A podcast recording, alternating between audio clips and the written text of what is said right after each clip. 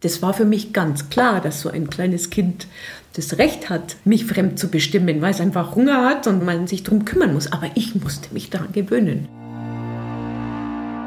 Das ist einfach auch heutzutage noch ein bisschen schwer zu äußern, weil es einfach heißt, hey, das hast du doch lange genug vorher gewusst. Ja, ja, ja, das stimmt. Aber du musst erst mal diese Situation begreifen und dich dann selber orientieren wieder neu.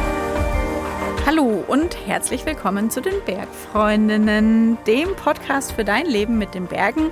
Hier spricht die Kadi und mit mir in diesem schönen Studio im Bayerischen Rundfunk die Toni und die Anna. Hallo.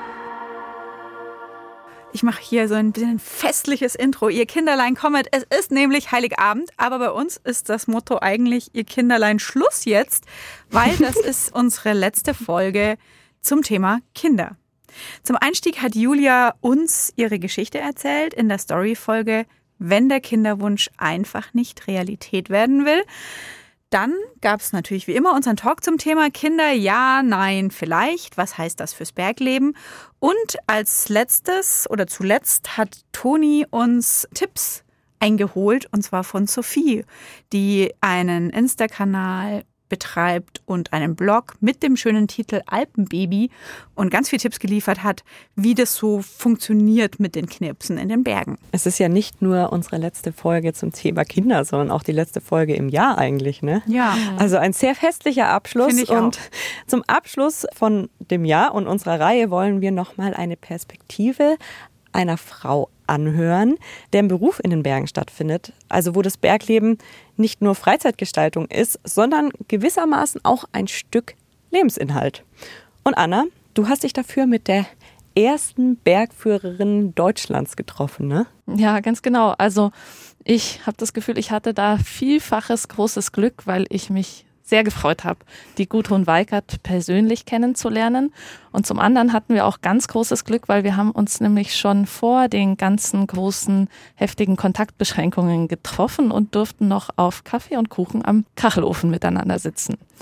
Und spannend an ihr finde ich zum einen natürlich ihre eigene Geschichte, also als Pionierin in einem klassischerweise sehr männlich geprägten Beruf unterwegs zu sein und dann auch noch als Mutter in dieser Rolle. Sie hat eine Tochter, die ist inzwischen 25 Jahre alt sondern auch ihre Tätigkeit an der TU und für den VDBS. Das ist der Verband Deutscher Berg- und Skiführer, der zusammen mit der TU München die Bergführerinnenausbildung in Deutschland gestaltet. Und innerhalb dieser Tätigkeit für den Verband und für die TU ist sie natürlich total nah dran an eben dieser Ausbildung und bekommt auch die ganzen jungen Generationen mit.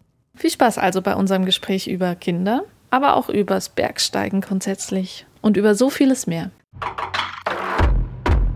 Was macht er als Kind beim Wandern? Muss der jetzt hat dir auch ziemlich viel einfallen lassen. Gell? Es ist nicht so, dass die ja also mit ihren Eltern da freudestrahlend irgendwelche kilometerlangen Forststraßen irgendwo lang hampeln wollen. Das wollen eigentlich Kinder nicht.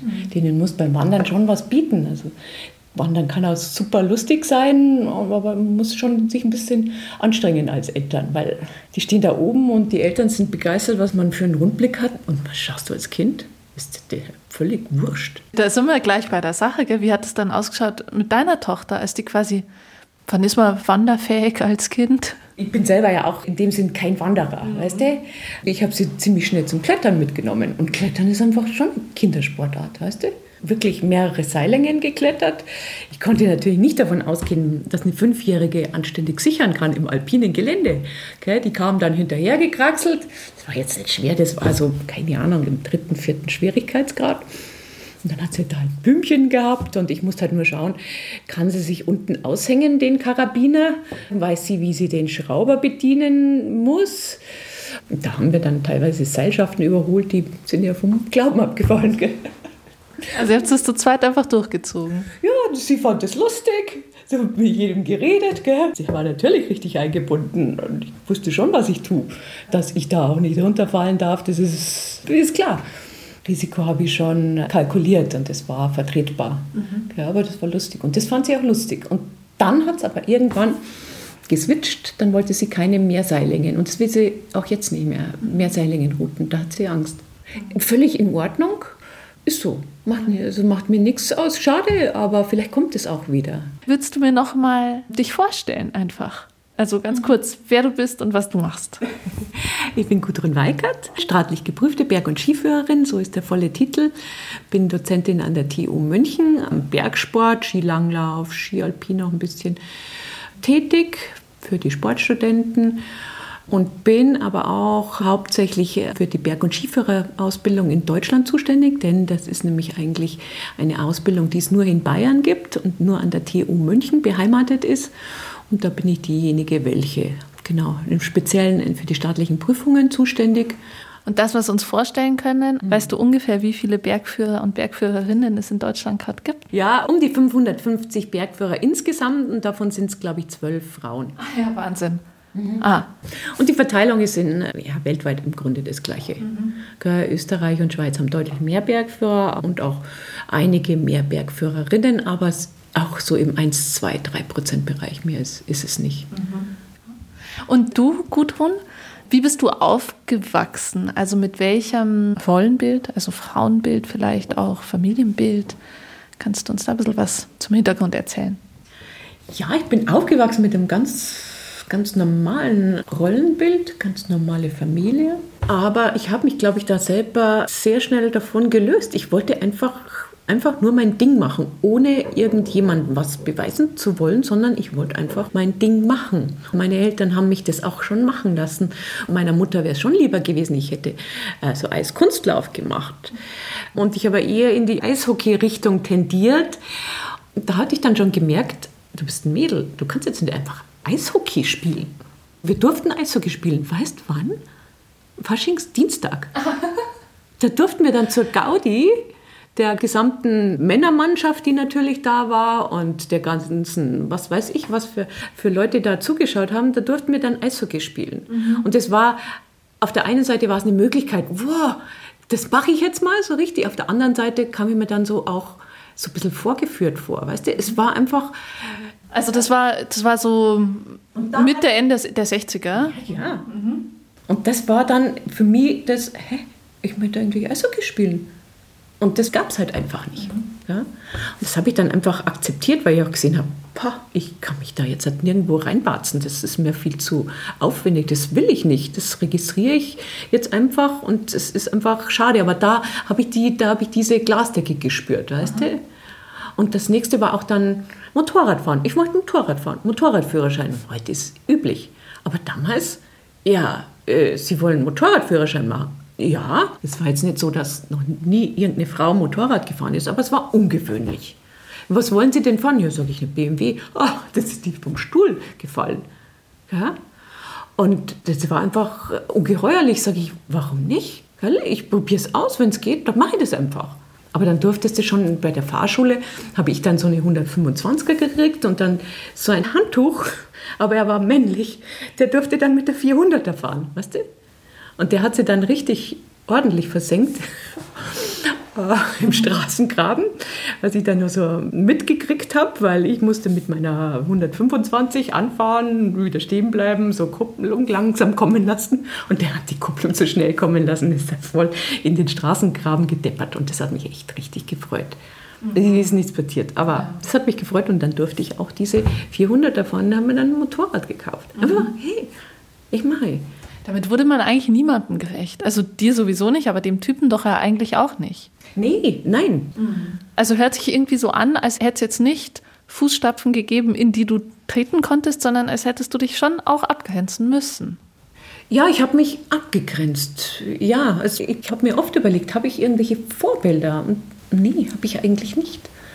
Ich bin nicht, weißt du, dann in die alpinen Literatur gegangen und habe mir da Frauen ausgesucht, die wirklich Unglaubliches geleistet haben, schon weit vor uns, gell? also schon in den 20er Jahren, die also Expeditionen gemacht haben und unglaubliche Mühen auf sich genommen haben und sich wirklich auch viel krasser noch durchsetzen mussten. Aber das waren jetzt in dem Sinn nicht meine Vorbilder. Ich wollte einfach nur mein Ding machen. Mhm. Ich habe in einem Interview mit dir gelesen, in der FAZ war das, glaube ich, den Satz, ich habe halt ordentlich zurückgeballert.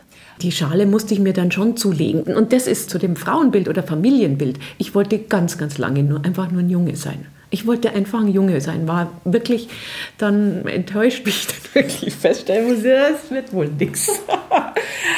Und habe das, also habe auch lange wie, einfach wie ein Junge gelebt irgendwie. Bis ich dann irgendwann einmal mit einer Bergführerkollegin sind wir mal unterwegs gewesen, wir zwei, und waren jetzt nicht direkt shoppen, aber sie hat sich Parfum gekauft. Und ich dachte, was jetzt? Das war so ein Moment, wo ich sage, hey, eigentlich ist doch cool, wir können nur total viele Rollen spielen. Und das ist auch so als Frau, das ist auch heute noch so. Du kannst auch als Frau heute noch total unterschiedliche Rollen spielen, viel leichter spielen wie jetzt als Mann. Und das finde ich jetzt genial. Damals, also wie ich dann die Leute kennengelernt habe beim Klettern, die Lenkrieser-Clique, die Mädels sind mitgegangen bis zum Einstieg und dann durften sie warten. Und ich wollte nicht am Einstieg sitzen bleiben, sondern ich wollte da mitklettern. Das war für mich ganz klar. Aber das hast du dann gemacht, ja, oder? Natürlich habe ich es gemacht. Ja, und dann war es schon auch so, also das hat dann einige Herren verwundert, weil die, ja, deren Mädels halt einfach ein bisschen braver unterwegs waren oder sich einfach da nicht so reingedacht haben. Und da habe ich einfach meinen damaligen Freund und später meinen Mann kennengelernt, der das einfach gefördert hat. Und irgendwann, ab einem gewissen Level, hat er dann gesagt, hey, jetzt müssen wir einen Schritt zurück tun und jetzt musst du schauen, dass du auch vorsteigen kannst. weil wenn mir mal irgendwas passiert, wir sind hier im extremen Gelände unterwegs, dann musst du übernehmen. Und dann, der hat das wirklich gefördert. Mhm. Und dann war das auch so. Und er hat dann auch die Bergführerausbildung angefangen und dann bin ich mit dem Beruf erst überhaupt in Verbindung gekommen. Und so ist dann in dir die Idee gesät worden? Eigentlich ähm, von externen, wo man gesagt hat, ja, was ist mit dir eigentlich? Möchtest du nicht Bergführer werden? Und dann habe ich so langsam mich damit beschäftigt. Was ist der Bergführerberuf? Was wird gefordert? Was wird verlangt?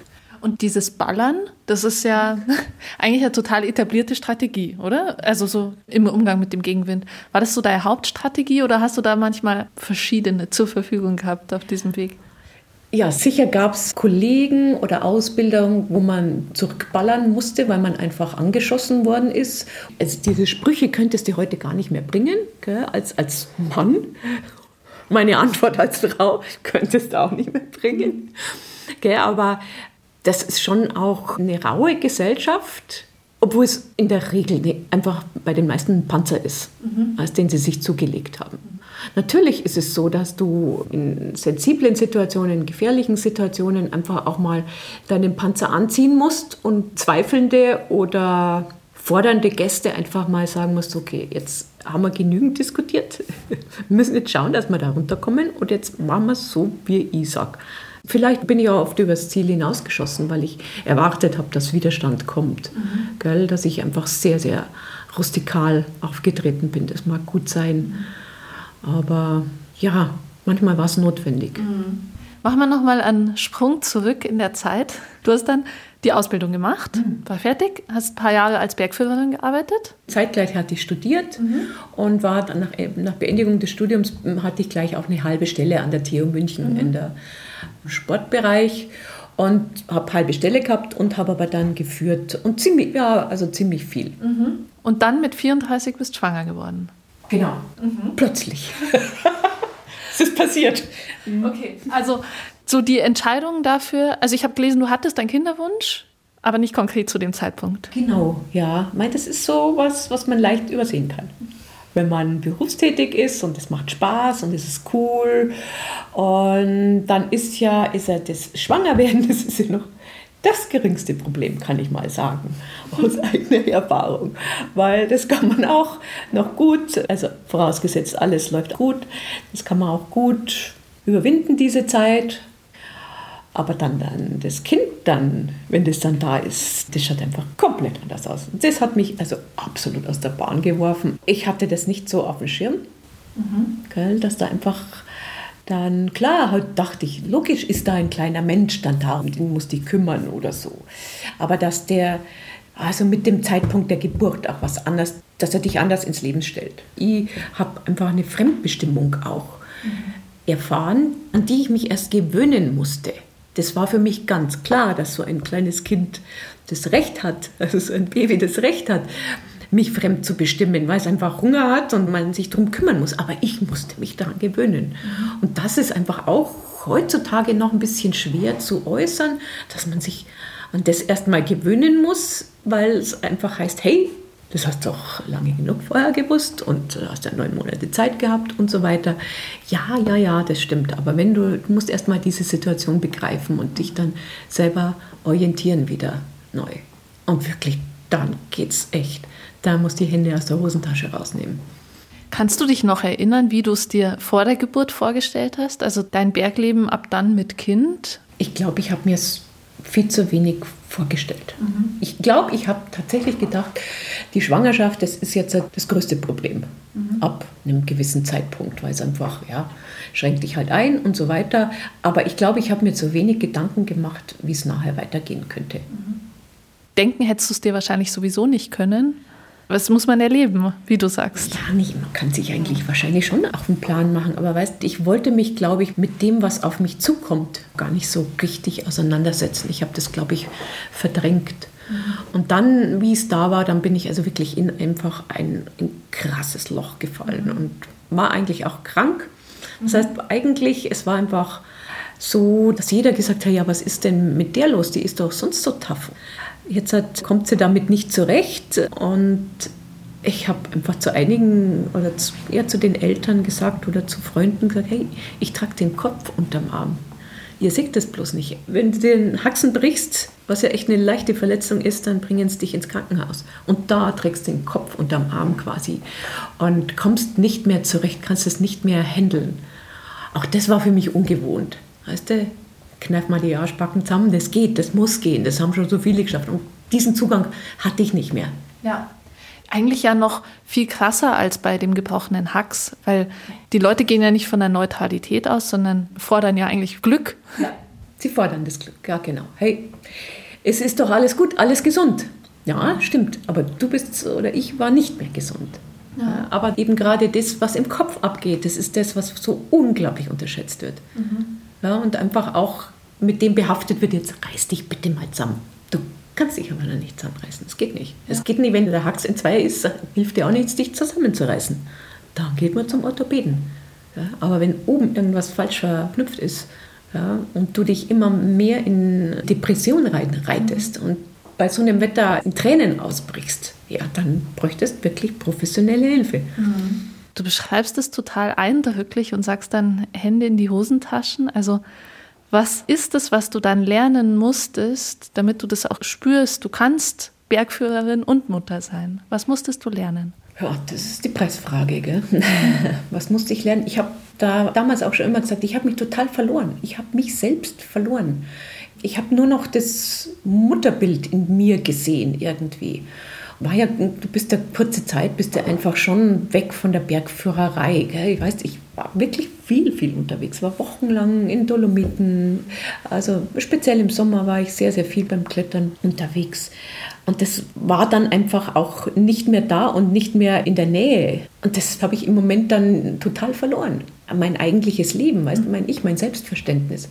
Auch das Selbstvertrauen, dass das wieder kommt, das war einfach, mich hat alles total überwältigt. Und ist das Kind da und dann denkst du, ja, das ist jetzt, ist jetzt die nächsten, das ist jetzt immer da.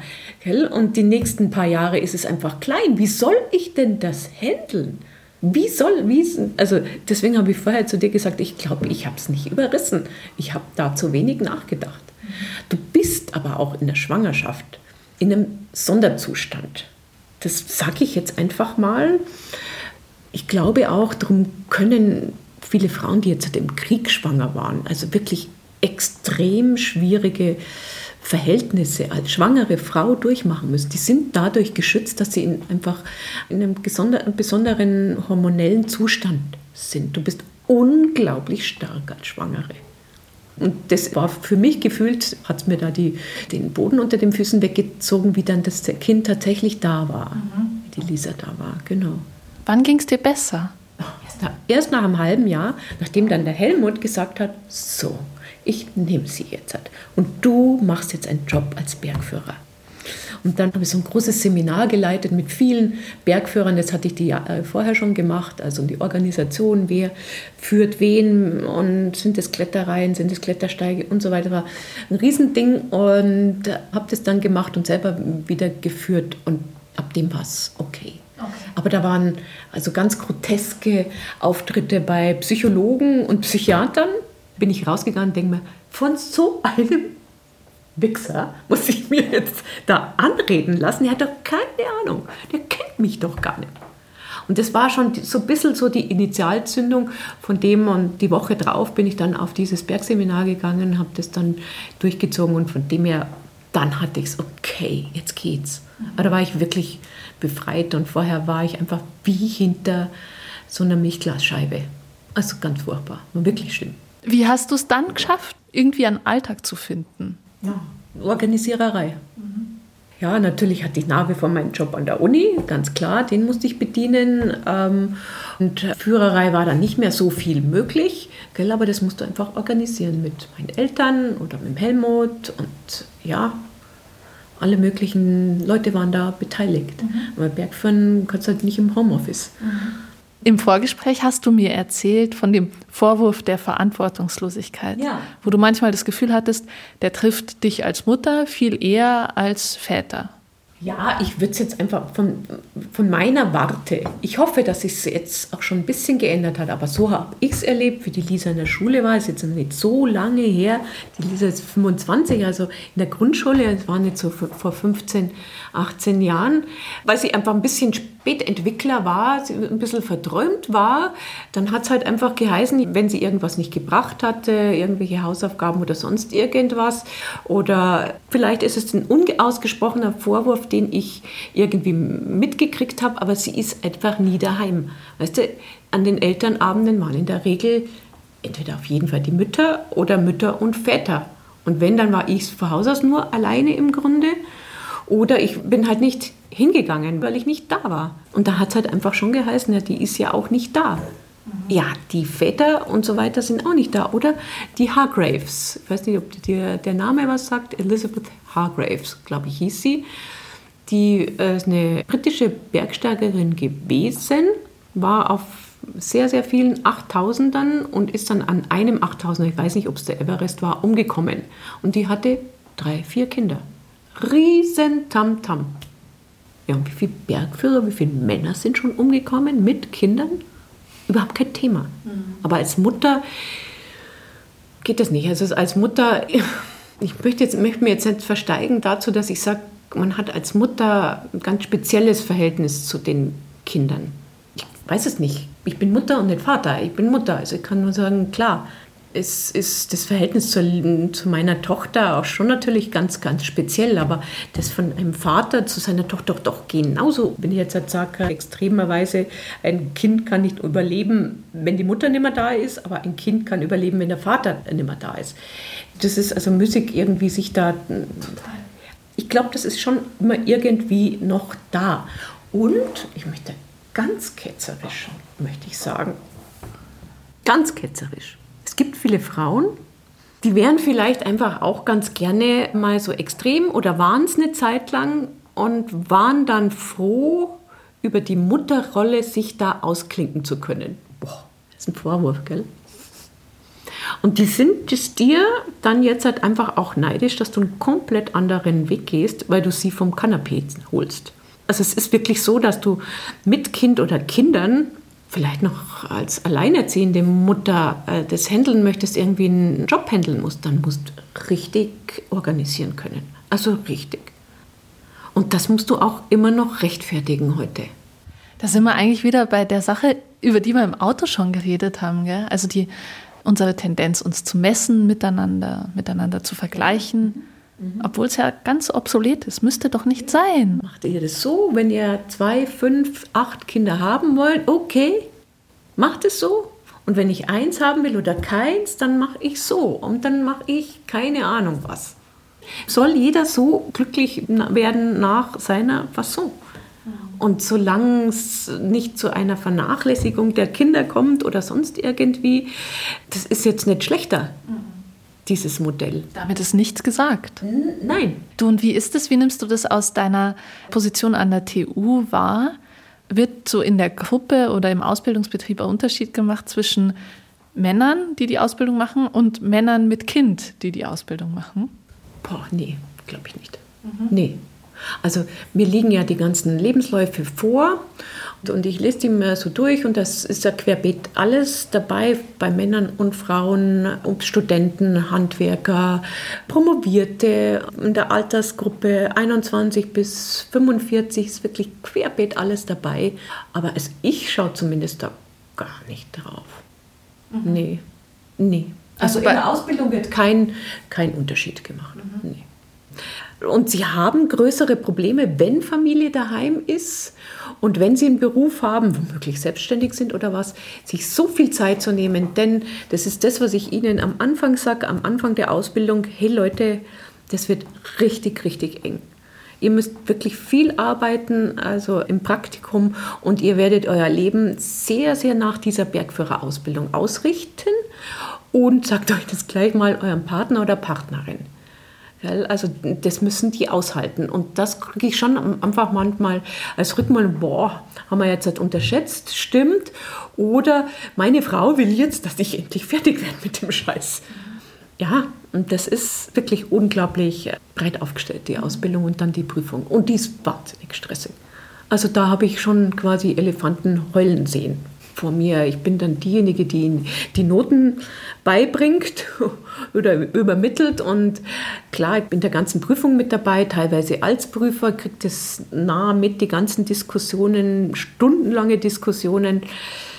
Kann man als Bergführer arbeiten lassen, weil es auf der Kippe ist oder nicht? Ich meine, das sind auch viel subjektive Prüfungen, weil es also eine Prüfung, wo dich einfach der Prüfling durch eine Wand führt und das sind einige Sachen, die nicht passen.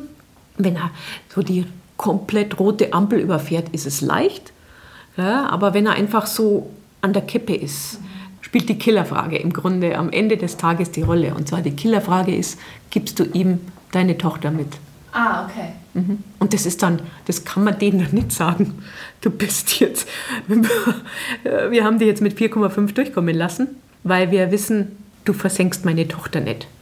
Du bist noch nicht so weit, du hast ein paar Fehler gemacht, aber dir ist bewusst, dass das vielleicht Fehler waren. Du kannst es reflektieren, aber du versenkst die Gruppe nicht. Wie ist denn das, wenn du mit deiner Tochter unterwegs bist? Bist du da die Bergführerin oder seid ihr ein Team? Oh, im Winter auf Skitour, ja klar bin ich die Bergführerin, aber das wird dann von mir so, das sind auch keine so super anspruchsvollen Sachen. Wird eigentlich ziemlich kameradschaftlich so gehandelt, würde ich, da müsstest du sie fragen. Beim Klettern natürlich, ganz klar, und da ist sie wirklich wirklich Gast, da weiß ich, da muss ich einfach auch sehr taktisch mit ihr arbeiten, dass sie nicht einfach Panik kriegt oder sonst irgendwie, sondern ähm, sie eher beruhigen. Da bin ich sicher Bergführerin, ja. Aber das ist halt einfach so, das ist vielleicht einfach, fällt sie vielleicht in die Mutter-Kind-Rolle zurück. Mhm.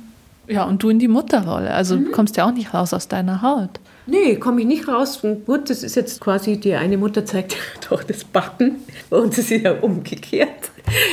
da zeigt sie mir das und ich zeige ihr halt so das Klettern und das ist halt ja, das ist eher so Mutter-Kind-Rolle, würde ich sagen. es gibt echt so viel zu dir zu lesen und das ist alles so cool. Ich fand so, wie du erzählst, dass du diese Situation, die du erlebst, dass dich Leute nicht, also am Treffpunkt nicht als die Bergführerin wahrnehmen, weil sie einfach so sehr darauf gepolt sind, dass der Mann jetzt dann irgendwann mal kommt, aber er kommt halt nicht. Und du dann aber sagst, du siehst es ihnen nach, weil du bist in einer Autopanne oder so vielleicht in der ähnlichen Situation. Ja. Hält eine Frau an, bei einer Autopanne irgendwo, denkst du, was will die da? Es könnte ja eine Mechanikermeisterin sein, weißt du? Ja, aber schaffst du das wirklich, dass du das den Gästen nicht vorwirfst? Also, mir wird das, glaube ich, voll auf die Palme bringen.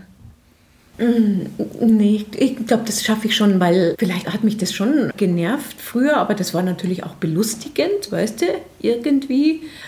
Und ich glaube, ich konnte ganz, ganz schnell einfach auch so ein Vertrauensverhältnis her herstellen da war es wahrscheinlich schon eher so, dass, dass man da die Rustikalität eher zu Rate gezogen hat. Und das wollten sie auch sehen, weil sie haben sich dann bei dir angemeldet und wollten irgendwie, keine Ahnung, Weißhorn oder Dom oder sonst irgendwie eine anspruchsvolle Tour gehen.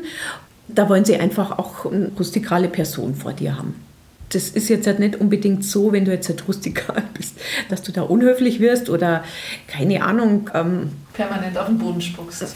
Ganz genau, rechts oder links ausspuckst und ja, ja, und einfach zerrissene, freude Klamotte hast. Deswegen kannst du trotzdem schon auch sichtbar als Frau sein, aber sie müssen den Bergführer, sagen wir mal so, ganz einfach, in dir erkennen. Ja. Oder die Bergführerin Ja. in dir erkennen. Und dann war es oft so, dann fanden die das auch die allermeisten eigentlich cool. Ja, für die Frauen sowieso. Die Frauen, für die war es dann immer so, okay, das ist eine Frau, eine Kollegin und die hat halt diese Ausbildung gemacht. Cool, toll, super. Und für die Männer war es oftmals so, sie sahen sich in Konkurrenz zu dir. Ja, das war für sie stressig. Wenn sie es dann akzeptiert haben, war es auch cool. Also es gab durchaus Männer, die wollten dich nicht akzeptieren. Also hast du einfach auch dann auch keinen keinen Fuß auf den Boden gebracht. Dann heißt dann ist halt einfach mal ähm, so, dann wird halt einfach so geführt, äh, wie ich das vorgebe. Ich versuche es ihm dann auch zu erklären. Wenn er das nicht macht oder nicht kapiert, ja, dann ist es sein Problem. Ja, und ich lasse ihn damit einfach dann schon allein. Aber in der Regel kann ich dann alle mitnehmen. Die Frauen sowieso, das ist echt kein Thema. Ja, wobei ich dann wirklich oft versuche, dann auch auf gleiche Ebene zu kommen. Die, die stellen dich auf eine riesen Ebene. Wow, Bergführerin, ja, okay, ist klar, ich habe das gemacht, okay, gut. Aber jetzt machen wir diese Tour miteinander. Und das ist cool. Und mit Frauen ist es wirklich, also wüsste jetzt halt kein schlechtes Erlebnis zu erzählen. Weißt, was ganz interessant ist, kannst nur mal in zehn Jahren kommen.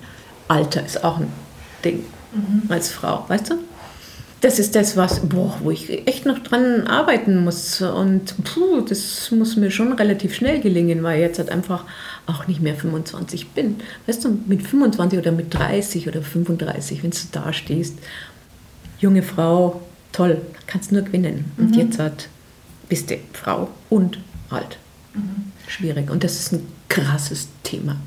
Insgesamt, nicht nur Bergführer. Das Altern einer Frau. Wahnsinn. Da gibt es so dieses Bild oder das, was man manchmal sagt, Frauen ab einem gewissen Alter würden unsichtbar. Ja. Du fühlst dich auch so unsichtbar. Und das musst du akzeptieren. Dachte, oder ich glaube, ich habe, ja, ich hatte schon ganz gutes Aussehen, glaube ich, als junge Frau und habe das auch mitgekriegt. Weißt du? Das nimmst du so mit, dass halt einfach, äh, dass du das auch noch mit ins Rennen werfen kannst. Ich war jetzt nicht Heidi Klum und das war auch nicht meine, ich wollte ja schon als Bergführerin gesehen werden, aber es ist natürlich schön, eine attraktive Bergführerin, eine attraktive junge Bergführerin zu sein. Und jetzt fällt es attraktiv. Äh, attraktiv ist jetzt das Prädikat für, sie sieht attraktiv aus für ihr Alter. Und das auf der Straße bist du ab einem gewissen Zeitpunkt unsichtbar. Hast du als, als Mutter von der Lisa irgendwann mal, erinnerst du dich an was, wo du irgendwie so gemerkt hast, oh, du freust dich für die Lisa, dass sie zu einer anderen Zeit aufwächst?